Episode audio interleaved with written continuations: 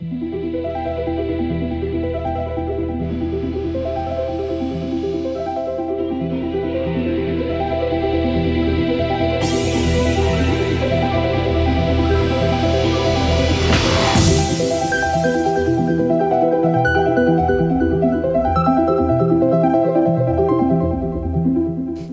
эфире передача «Ноев ковчег». Автор ведущая Лидия Чера, оператор Валдис Райтумс.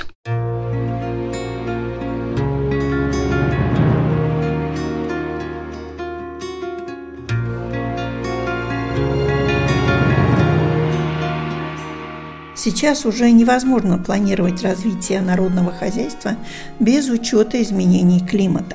Совсем недавно, после сильно дождливого лета, наступал засушливый год.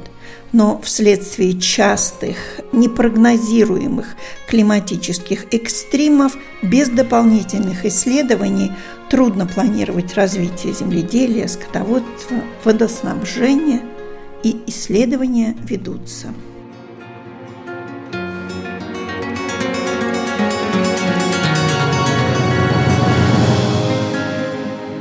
Несколько лет на территории Латвии проходил проект, который финансировался Европой, и звучал он так – ответственное хозяйствование и долгосрочное использование деградированных болотных земель у телефона руководитель Перигас администрации Управления охраны природы Андрис Шировс.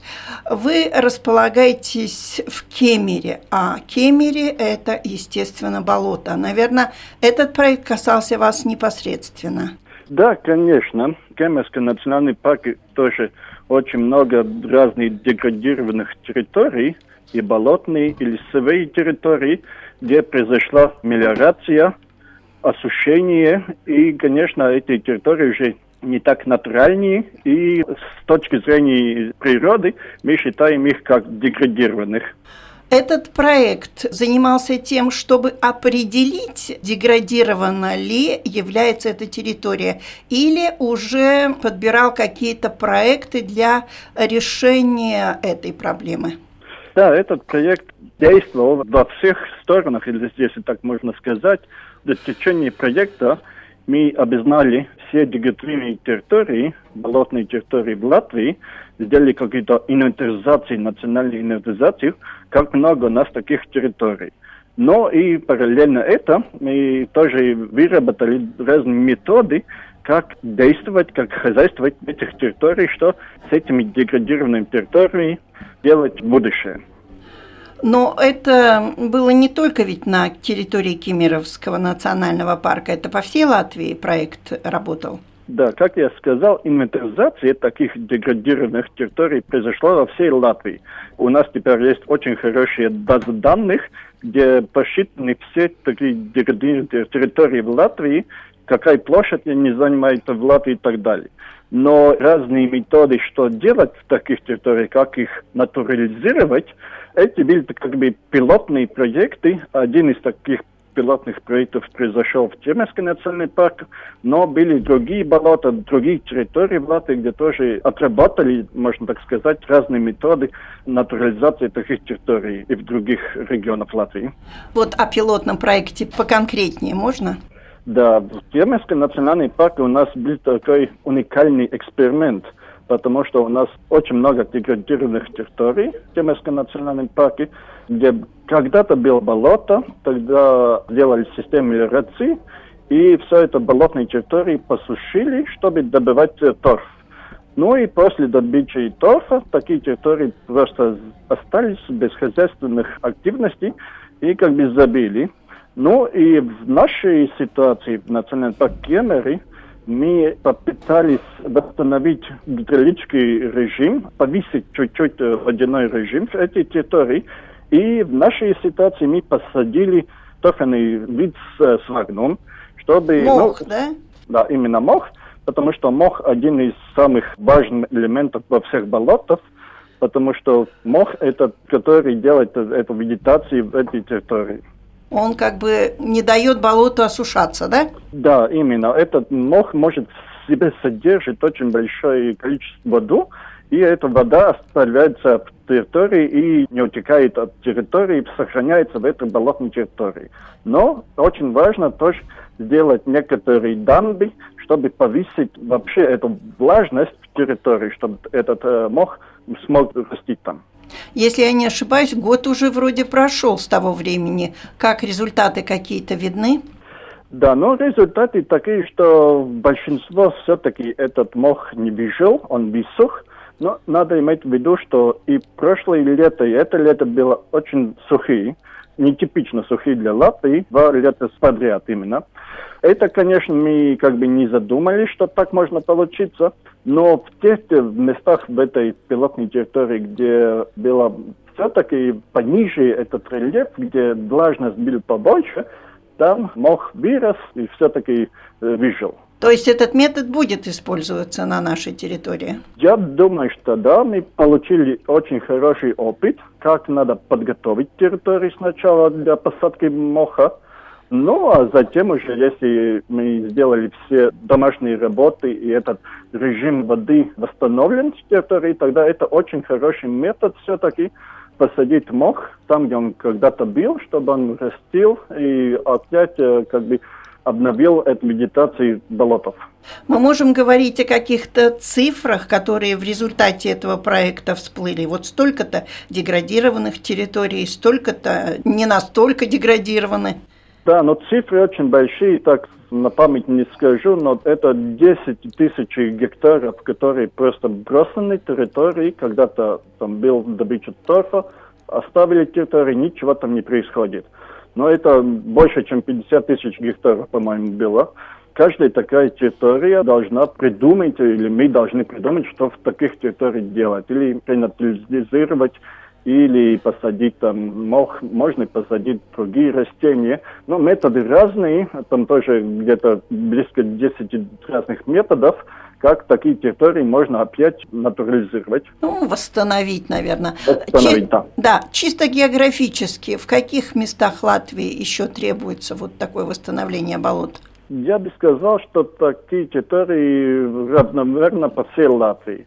Латгальский регион может быть чуть-чуть больше, где такие территории брошены, и в других местах, но если смотреть на карту Латвии, она как бы как сеть по всей Латвии такие территории мы можем найти. Но ведь это большие деньги для восстановления. Где будете брать? Ну, конечно, это деньги, но не мы именно должны все эти территории восстановить. Потому что прямая это задача владельца земли, который вообще-то должен думать, что делать с таких территорий дальше. Конечно, большие такие территории находятся и в защищаемых территориях, тогда мы, конечно, попробуем думать, что сделать, но большинство таких территорий находится не защищаемой территории, это значит, это Латвийсвалс Межи, там другие компании или частные владельцы, которые теперь владеют этими землями, но это задача как бы для них, как, как дальше хозяйствовать на этих территориях. Каким образом можно повлиять на хозяев, на индивидуальных хозяев таких вот территорий? Ну, это трудно сказать, потому что такая система санкций нет. Если кто-то не хочет восстановить такую территорию, это мы можем заставить. Но у нас есть идея, и я знаю, что так происходит в другие государства, что там можно привлекать деньги из Евросоюза и реализовать разные большие проекты. Это может быть и какое национальное финансирование, почему нет.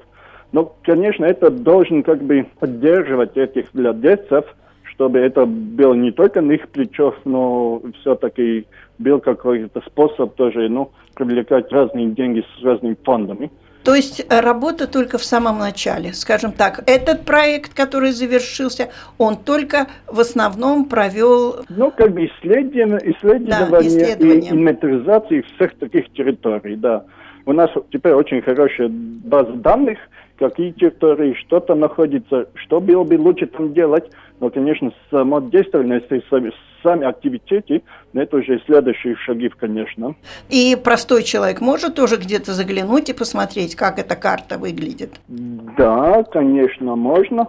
На домашней странице управления? На домашней странице этого проекта, да, Рестора, Рестора, да. Э, если найти так, лайф-проект Рестора, то можно и найти эту ссылку на базу данных. Да, и называется проект по-русски, если я правильно перевела, «Ответственное хозяйствование и долгосрочное использование деградированных болот». Да, именно, но мы часто используем эти сокращения, и в этой ситуации это Life Restore проект. И если ввести где-нибудь в интернете этот э, Life Restore, тогда вы найдете ссылку на этот проект. Спасибо большое. У нашего микрофона был руководитель администрации Перейгас Управления охраны природы Андрис Шировц.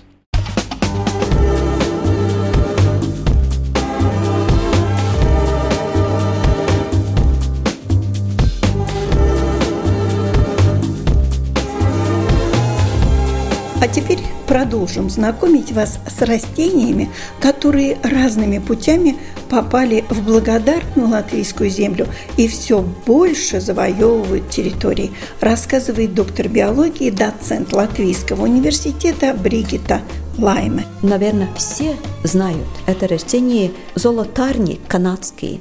Это желтыми цветками растение, которое везде растет по Риге. И в Затюсале, и в Даугаугрива, даже, я думаю, нет такого огорода, где не растет золотарник. И огороды в Риге тоже. Везде этот золотарник, везде. Это гектарами очень-очень много. И вот это растение мы привезли из Северной Америки.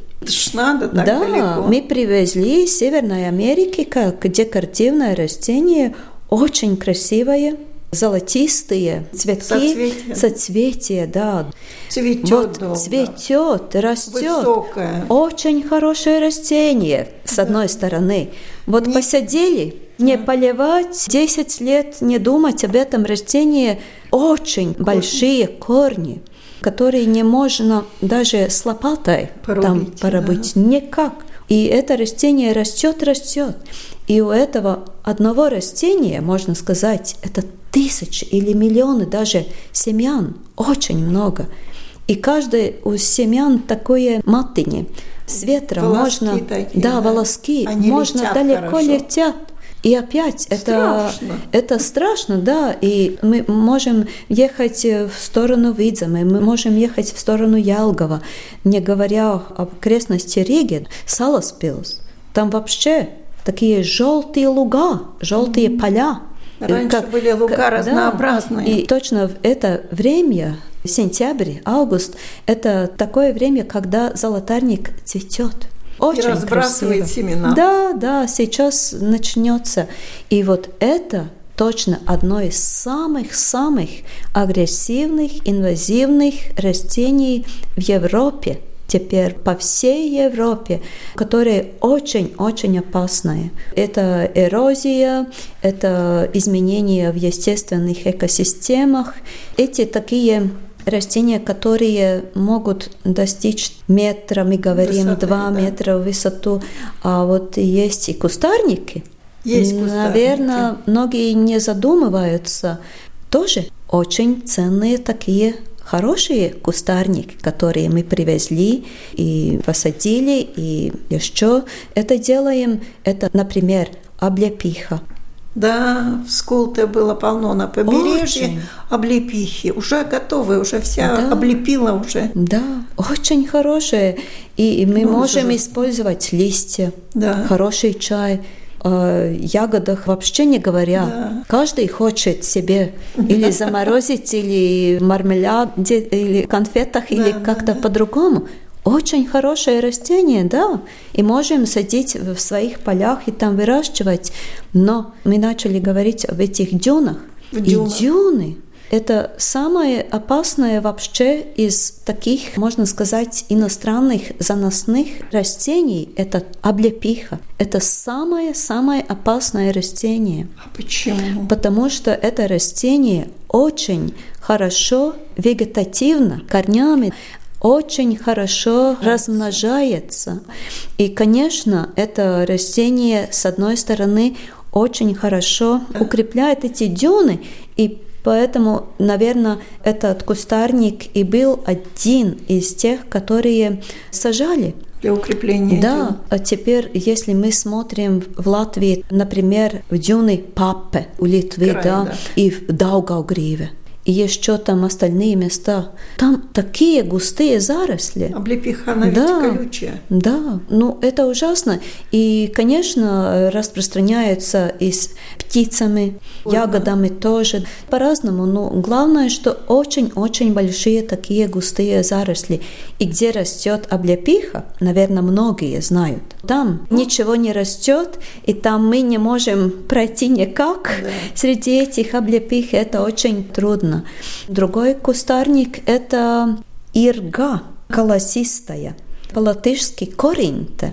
Коринка, да? Да, наверное, тоже все знают. Ягоды. Да, угу. этот кустарник цветет в мае, или в начале июня, а потом такие фиолетовые, красненькие, такие синие ягодки, не очень сладкие, не очень кислые, да. такие, ну ели такие. Мы коренку да, ели. Ну хорошие ягоды, очень хорошие.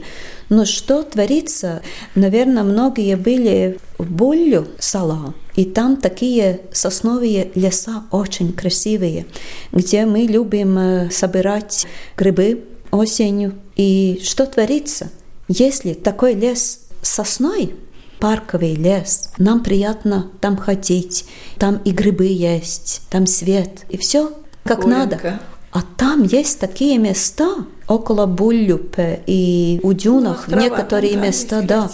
Там такие заросли из этого коринта, ирги, ну там ужасные.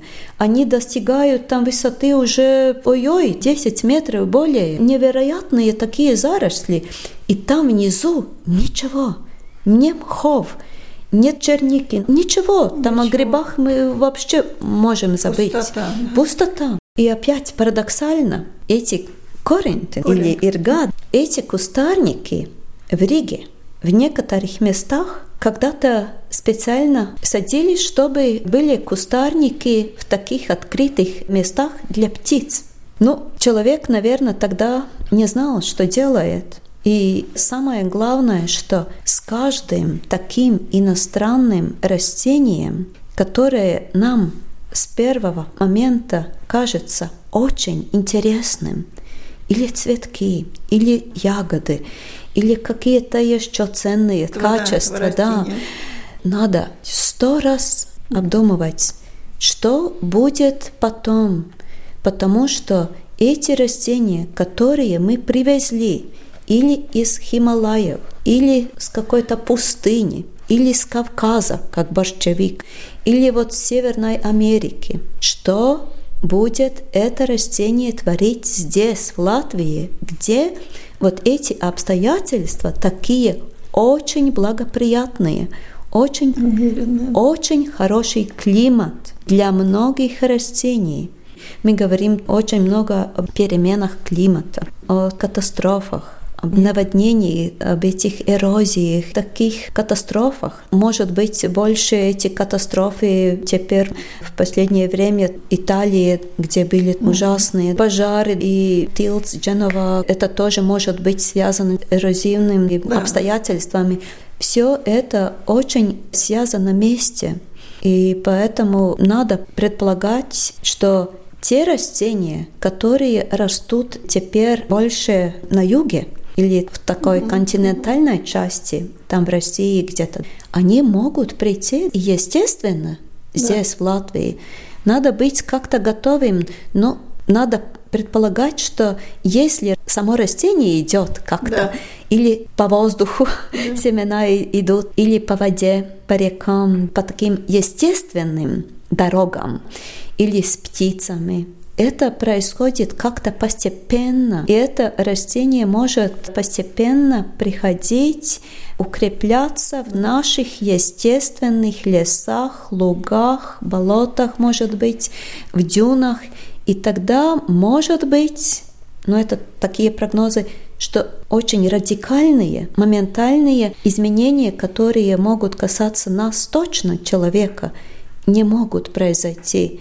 Но если мы в один день самолетом привезем с каких-то восточных или западных территорий какие-то совсем-совсем иностранные такие растения, тогда могут быть очень... Последствия непредсказуемые. Да, так как я работаю с студентами, студенты задают вопрос, наши растения, которые здесь растут, такие естественные, могут быть они иностранными где-то в других местах агрессивными? Могут, наверное. Могут, да, и это и так и есть.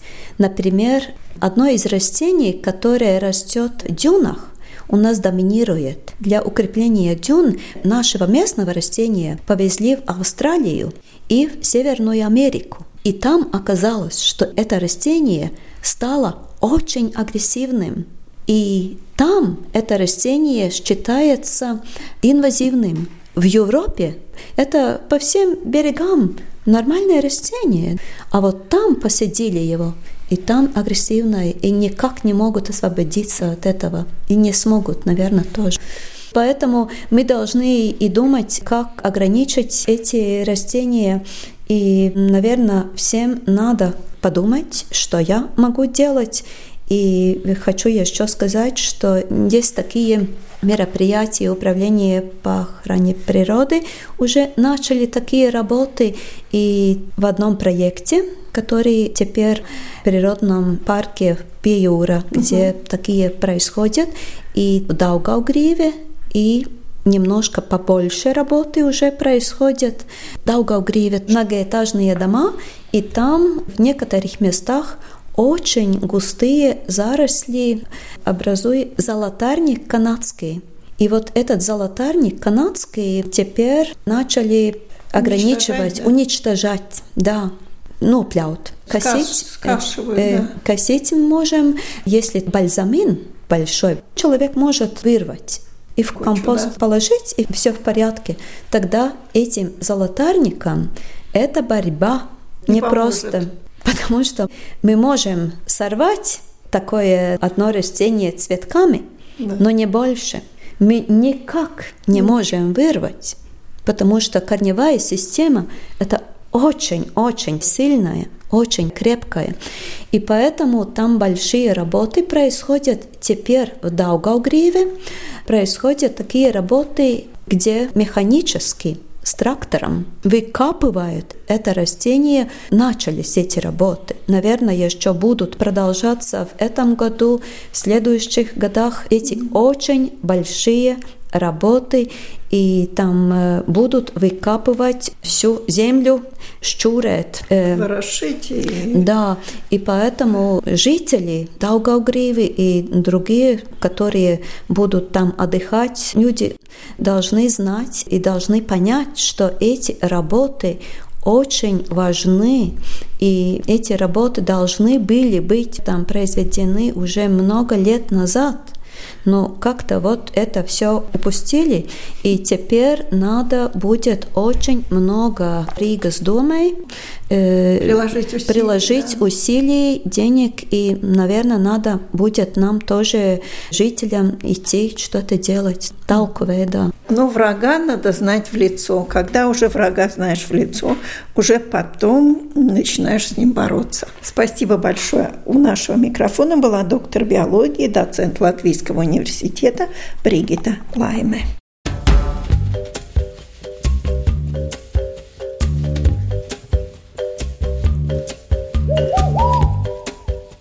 В истории есть много примеров того, что ученые на себе испытывали свои изобретения. Представитель Ассоциации сельского туризма Лаукуцелетес Юрис Смолинских на себе испытал маршрут, который с полной ответственностью может рекомендовать людям. И это очередная тропа. Она началась, если я не ошибаюсь, в июне, господин Смоленский.